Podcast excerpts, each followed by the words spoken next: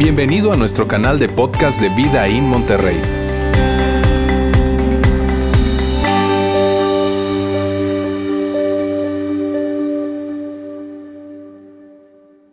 Hey amigos, gracias por mantenerse conectados con nosotros o eh, conectarte por primera vez. De hecho, si esta es su primera vez en nuestra transmisión eh, de Vida In, es, es un placer para nosotros llegar a ti a través de este medio donde quiera que estés, que es muy probablemente en tu casa, en cualquier dispositivo que nos estés viendo, incluso si esto lo estás viendo después de que ya lo transmitimos en domingo. Eh, es un honor tenerte con nosotros. Nuestra intención hoy en este segmento es continuar una conversación que iniciamos la semana pasada precisamente eh, eh, dirigida por Yair, quien viste hace unos momentos atrás, y en la que abordamos o iniciamos una plática acerca de este gran tema de la resiliencia. Y yo no sé si te parece eso tanto como a mí, pero si estuviste observando, viste ese, ese video o escuchaste el audio del podcast, eh, el tema es extraordinariamente relevante para el tiempo que estamos viviendo en este momento precisamente. Y es que esa, ese tema de la resiliencia, esa capacidad de doblarnos, voy a decirlo así, sin rompernos, eh, o como lo decía Jair la semana pasada, esa capacidad de hacer frente a las adversidades, eh, y lo tengo aquí en mi, en mi compu, superar las adversidades de la vida y al mismo tiempo ser transformado incluso por ellas, eso es de lo que hemos querido comenzar a conversar. Y, es, extraordinario que la, resiliencia es, es, como un músculo, es como un músculo, como cuando tú y yo hacemos ejercicio, tú sabes, mientras más ejercitamos ese músculo, más fuerte se vuelve, eh, y es lo mismo con la resiliencia. Mientras más situaciones tensionantes experimentamos, si lo hacemos bien, si desarrollamos resiliencia, entonces más fuertes somos para las siguientes ocasiones en las que experimentemos esas situaciones de tensión. Y lo que voy a hacer hoy en los siguientes minutos es trasladar ese tema a un área específicamente, a una experiencia muy, muy, muy particular, pero que al mismo tiempo creo que todos hemos vivido a lo largo de la vida o estamos viviendo o viviremos. Y me refiero nada más y nada menos que al rechazo. Eh, hablaremos hoy de rechazo y de cómo entonces puede la resiliencia ser la clave para enfrentar el rechazo. Y eso me lleva a hacerte una, una pregunta. Y la pregunta es la siguiente. ¿Alguna vez te has sentido rechazado, rechazada? Y, seguramente tu respuesta es sí, porque el, rechazo es una experiencia universal humana es, es, y es, muy variada. Es decir, nosotros podemos, haciendo como un inventario, em, repasar seguramente, y tú lo puedes hacer conmigo, ahí donde estás, las experiencias o las oportunidades en las que nos hemos sentido rechazados. Desde la infancia, probablemente en una... Eh, experiencia que ahora consideramos infantil y que no nos hizo gran eh, daño o no nos causó un gran impacto, como por ejemplo que no nos escogieran para una reta en un equipo deportivo o que no te incluyeran en ese equipo escolar o del club eh, o de esa como ese club social que había ahí, ese, ese, club de, popularidad o de experiencias mucho más difíciles de manejar y de digerir como por ejemplo la pérdida de un trabajo, es, es, una, es una forma de rechazo. Hoy probablemente muchos, hace poco el productor de, de, de, este, eh, de nuestro campus me recordaba eso precisamente, es la cantidad de trabajos que en estas circunstancias se están perdiendo en nuestro país. Eh, estamos por encima del medio millón de empleos eh, formales perdidos y quizás es tu caso y, y, y aunque eh, evidentemente es una circunstancia extraordinaria, no termina o no deja de ser un rechazo personal porque sientes que te hicieron a un lado y eso es algo muy, muy, muy difícil. O, ¿qué tal la experiencia del divorcio? El divorcio es una forma de rechazo. La separación del divorcio es básicamente comunica lo siguiente, es, ya no quiero estar contigo. Y claro que es, es, muy, es una manera muy simple de decirlo y hay un montón de causas diferentes y hay una responsabilidad compartida, en fin. Pero al fin de cuentas es rechazo y la experiencia emocional es exactamente la misma.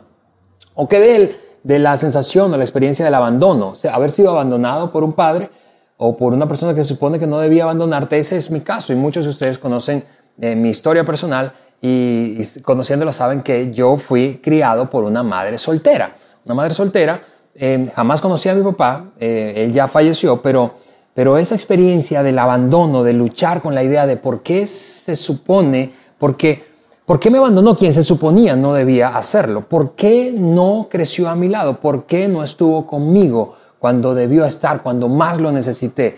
Esa experiencia fue terrible, es sigue siendo desafiante, es una lucha interna que de tiempo en tiempo tengo y me ha tomado años, décadas, eh, ser una persona saludable emocionalmente. Eso me considero hoy. Sin embargo, no ha sido sencillo y ese, ese quizás sea, sea tu caso también. El punto es que todos nosotros sabemos lo que se siente ser rechazado. Y como es una experiencia tan común y tan marcadora, voy a decirlo de esa forma, nos marca tanto, eh, es, algo que se ha, estudiado por años. De hecho, formalmente el rechazo desde el punto de vista de psicoterapia, psicología, ¿verdad? Eh, se ha estudiado sus causas, sus efectos, su correlación con otros comportamientos, se ha estudiado desde 1890. Imagina eso, desde el año 1890 se viene estudiando formalmente el, el impacto, causas y consecuencias del rechazo en un individuo, en una persona. Hay de hecho hoy en día más de 3.000 publicaciones formales que puedes encontrar que hablan del rechazo. Hay una teoría ahora mismo, de hecho, que es generalmente aceptada, es la teoría del rechazo eh, o la teoría de aceptación rechazo interpersonal y el impacto, causas, consecuencias que eso tiene en un individuo. Es una teoría desarrollada por un hombre llamado Ronald Runner y, desde los 60 eh, es, es ampliamente utilizada. Él dice, y solo como para terminar de poner eh, eh, cimiento a esta, esta conversación. Él dice, hay diferentes formas de rechazo. Podemos, pudiéramos hablar de desde la frialdad o el desafecto, tú sabes, esa indiferencia, hasta la hostilidad o la agresividad, o incluso el rechazo indiferenciado, esa sensación que tú tienes a pesar de que el otro no muestre un comportamiento hostil hacia ti, la sensación que tienes de que no, no, no, no te sientes aceptado, amado o apreciado por él o por ella. Y eso habla de tu relación con tus padres o con tu cónyuge o con tus hijos o con tus amigos cercanos.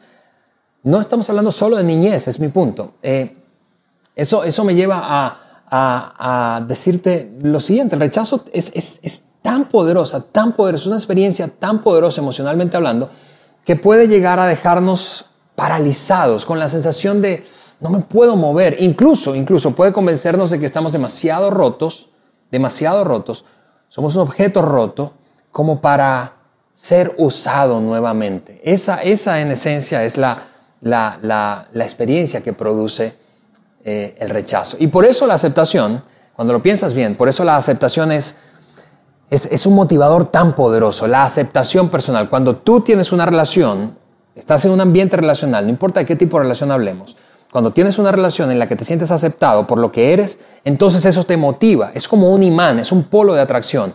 Y, por eso al mismo tiempo el rechazo continuo, en cambio, no solo produce desánimo o desmotivación, sino que incluso puede, puede producir una mezcla de insensibilidad y violencia. Es un círculo vicioso. ¿Por qué? Porque una persona rechazada puede llegar a un punto de decir, ¿sabes qué? Yo, yo, yo me, me cierro y levanto una barrera y entonces no permito y no recibo expresiones de cariño porque ha crecido mi desconfianza en base a todas mis experiencias dolorosas de rechazo o incluso no puedo dar eso que nunca recibí o, o de plano soy violento, violento verbal, emocional o físicamente.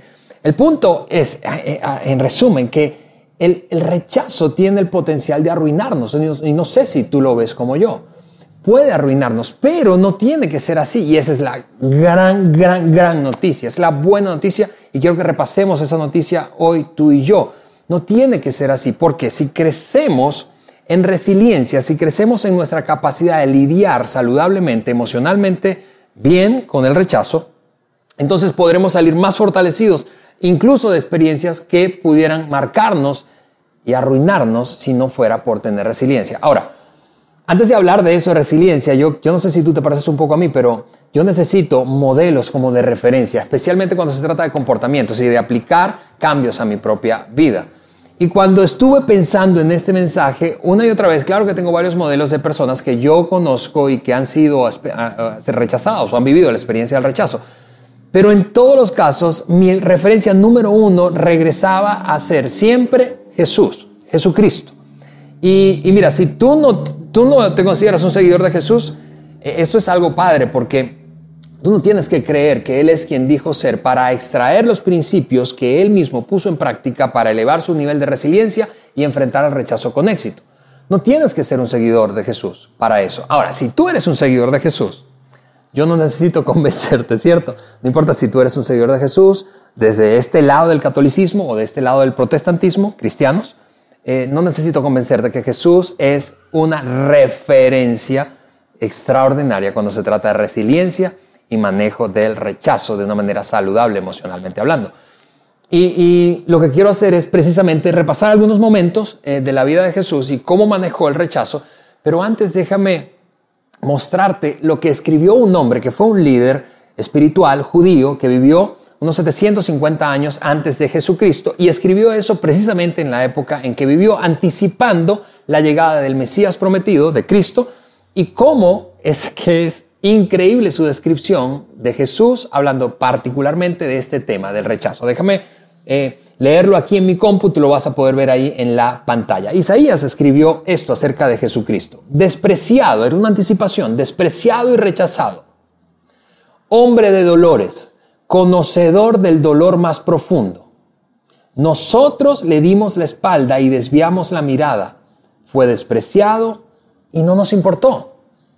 No, sé si te parece tan increíble como a mí, pero es como si Isaías, hablando de, esa declaración que probablemente la habías leído antes, pero en el contexto de la conversación que tenemos desde la semana pasada y la de hoy del rechazo, es, es, increíble, es como si Isaías estuviera diciéndonos, a ver, yo quiero mostrarles cómo se ve el rechazo en su más amplia extensión de la palabra y su significado sobre la vida de un hombre.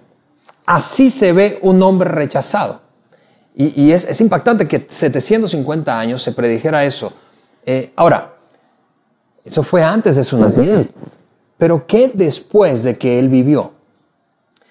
Juan, quien fue un apóstol, quien fue un escritor de uno de los evangelios y de otra parte del Nuevo Testamento, y quien fue en, en ese círculo íntimo de Jesús, su hombre más cercano, después de haberlo vivido, eh, pasaron algunos años y él escribió ese evangelio que es conocido hoy como el evangelio, o relato biográfico que es conocido como el evangelio según Juan. Y apenas en el capítulo 1, Juan, de nuevo, hablando de esta experiencia de ser rechazado, confirmó lo que escribió Isaías. Mira lo que escribió Juan en el capítulo 1, versículo 11. Vino al mundo, hablando de Jesús, vino al mundo que le pertenecía, pero su propia gente no lo aceptó. Eso es rechazo. Jesús fue extraordinariamente rechazado. Y tengo una lista aquí que quiero repasar contigo de momentos rápidamente, así como aleatorios, de la vida de Jesús y cómo esos momentos revelan que realmente vivió una y otra vez la experiencia de ser rechazado, como cualquiera de nosotros, incluso más que nosotros, y lo hago porque me parece que confirma el hecho de que Jesús es una gran referencia cuando se trata del rechazo y luego quiero leerte una lista de cómo manejó eso de una manera saludable emocionalmente, de tal manera que confirmemos que Jesús no solamente es una referencia para hablar de rechazo, sino es una referencia para hablar de resiliencia ante el rechazo. Jesús fue expulsado una y otra vez de, las iglesias de la época. Eso es rechazo, es una forma de rechazo. No queremos que estés aquí con nosotros. es rechazo probablemente basado en la intolerancia religiosa. Estamos en desacuerdo con lo que tú enseñas. Fue criticado por los líderes religiosos judíos una y otra vez, fue perseguido por su propia nación, fue traicionado por alguien de su círculo íntimo, por Judas Iscariote. Fue traicionado. Eso es una forma de rechazo. La traición es una forma de rechazo. Fue negado por uno de sus hombres más cercanos, eh, hablo del apóstol Pedro, fue negado por Pedro, eh, fue torturado hasta la agonía y, y finalmente fue humillado, humillado ante toda la ciudad, frente a toda su ciudad, cuando después de torturado fue crucificado y murió allí en un escarnio público. Eso es rechazo.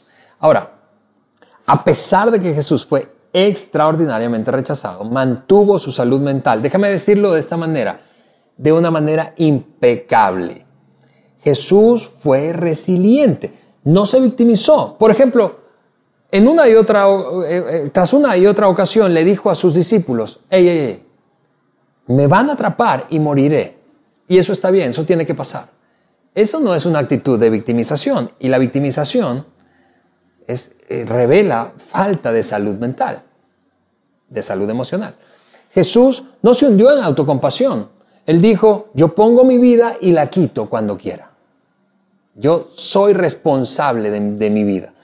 Jesús no negó su angustia, por otra parte, en el huerto conocido como el jardín, el huerto de Getsemaní, eh, él la noche que fue arrestado vertió toda su angustia en oración, llorando, sudando, dice el relato, hasta como rompiéndose sus vasos capilares, sudando sangre. Y allí dijo, yo honestamente estoy angustiado hasta la muerte.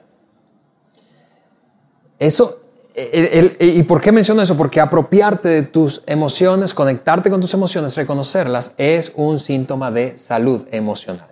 Jesús mostró a pesar de todo eso compasión, a pesar de la traición, a pesar del engaño, eh, eh, mostró compasión. ¿Recuerdas? En ese mismo eh, lugar, la noche que fue arrestado, llegaron los, el relato dice que llegaron los romanos y Pedro violentamente le cortó la oreja a un soldado romano y Jesús tomó la oreja y la restauró, la sanó. Eso es compasión, en medio incluso de la persecución y el rechazo. Jesús se conectó significativamente con otros, lo hizo una y otra vez, una y otra vez, una y otra vez, con aquella mujer capturada en, eh, en pleno acto de adulterio, esa famosa historia de hombres, personas que la iban a apedrear y él mostrando compasión hacia, hacia ella. Jesús confrontó la mentira y la hipocresía, constantemente le dijo a los líderes religiosos de la época, son unos hipócritas, son como un sepulcro pintadito de blanco por fuera y por dentro solo hay muerte y podredumbre. Jesús no echó culpa, le, dijo a, a, Judas Iscariote, amigo, amigo, imagina eso.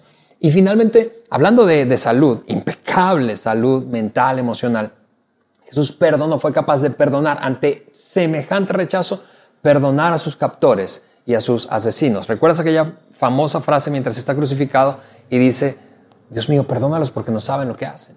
E, e, el, punto es, y voy a decirlo de esta, de esta manera, Jesús nuevamente fue extraordinariamente resiliente. Y probablemente tú estás allí pensando, como yo, naturalmente, sí, Alex, pero yo no soy Jesús. Yo no soy Jesús. Y, eso es cierto, tú y yo no somos Jesús. Pero, pero, sin embargo, tú y yo conocemos gente que tampoco es Jesús y que viviendo experiencias de rechazo terribles han logrado ser resilientes y mantener una salud emocional intacta. Además, cuando piensas en Jesús como el ideal, tú sabes, una cosa casi inalcanzable o inalcanzable de plano, y, piensas algo como que Él está allá en lo ideal y yo estoy acá en lo real, esta brecha que se genera entre lo ideal y lo real genera una tensión que necesitamos para crecer. En otras palabras, tú y yo necesitamos ejemplos grandes, ejemplos desafiantes de comportamientos que podamos perseguir para poder crecer. Así que lo que quiero hacer, lo que quiero hacer con el resto del tiempo que me queda para terminar en estos minutos finales es eh, compartirte tres ideas muy prácticas para crecer en resiliencia es decir, cómo ser más resilientes en medio del rechazo. Idea número uno, tomando precisamente la vida de Jesús como modelo y referencia. Responsabilízate.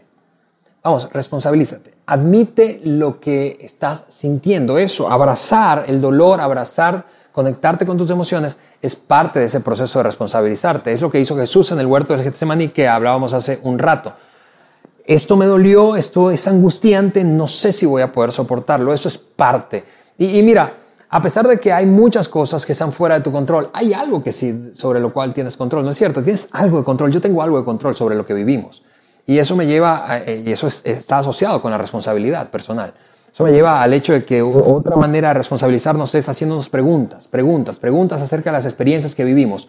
¿Qué harías diferente después de vivir esa experiencia de rechazo? ¿Qué harías diferente después de, ese fracaso matrimonial? ¿Qué harías diferente después de ese eh, eh, de la pérdida de tu trabajo, del fracaso financiero que acabas de tener o estás teniendo. ¿Qué harías diferente? Si tú eres un seguidor de Jesús, de hecho, esto es una, una oración que denota responsabilidad, es una oración que diga más o menos esto, Señor, ayúdame a ver qué cosas no estoy viendo, ayúdame a ver qué cosas estoy haciendo, he dejado de hacer y que deba aprender y cambiar.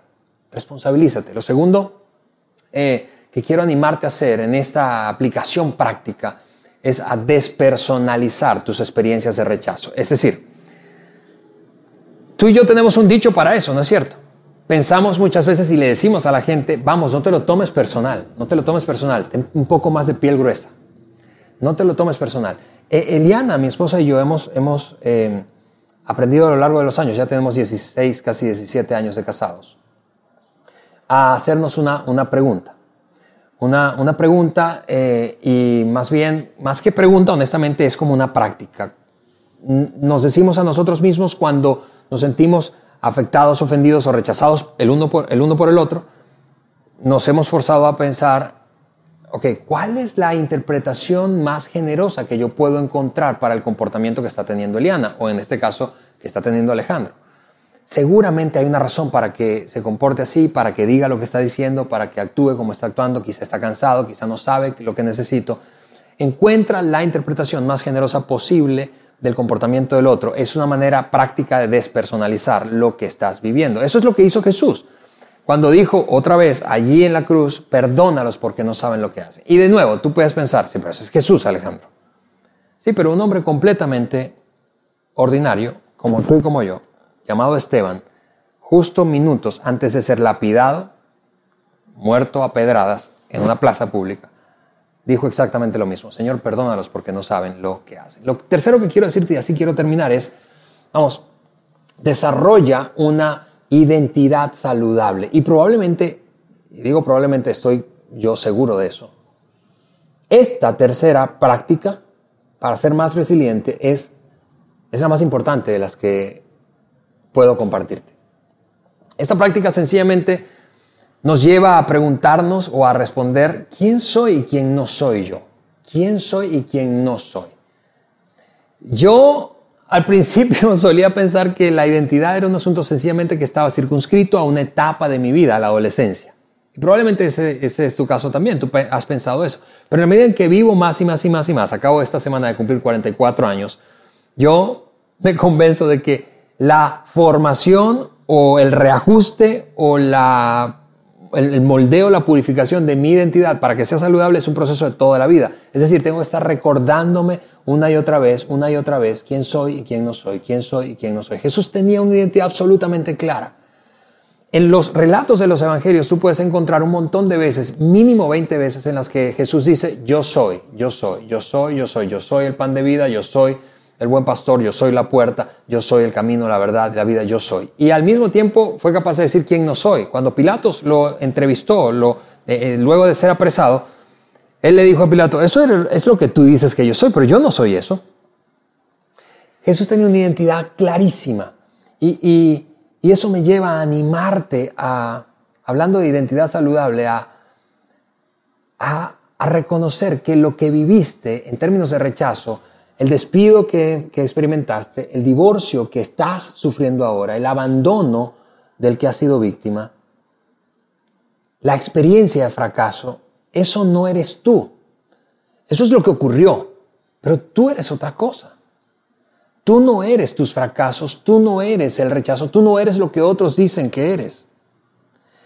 Y por lo mismo eso debe llevarnos a preguntarnos entonces cuál es y quizá tú estás allí diciendo, pero Alejandro, ¿cuál es entonces la fuente de donde debo construir una identidad saludable?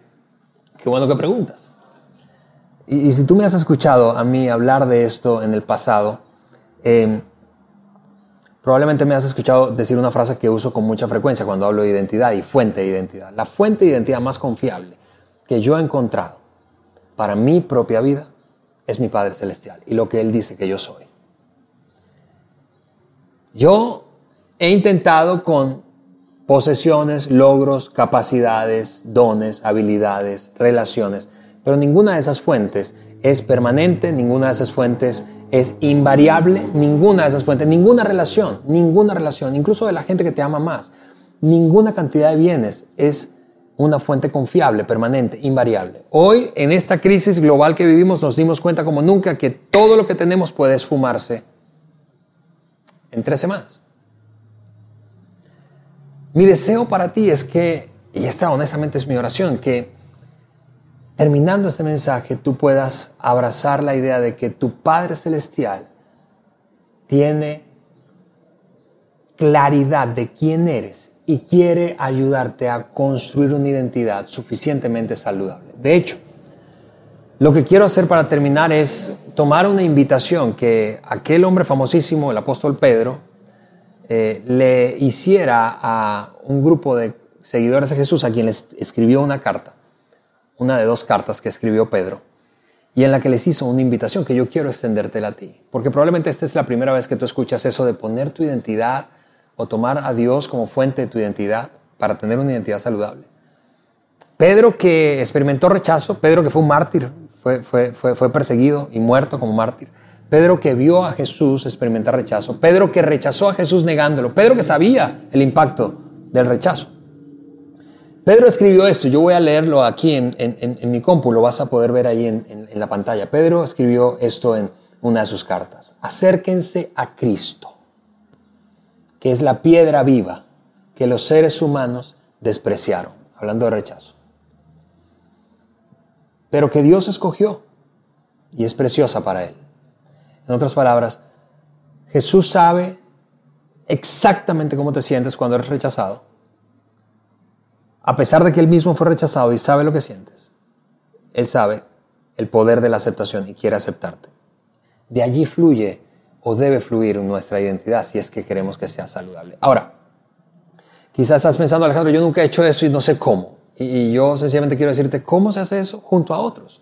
Por eso ahora mismo en, en el feed del chat de nuestra transmisión Tú puedes encontrar un vínculo con quien, eh, para que le piques y puedas conectarte con otras personas. Haz de tu búsqueda de identidad en Dios una experiencia no solo personal, sino colectiva. Y queremos abrir espacio para eso, grupos para que te conectes con otras personas.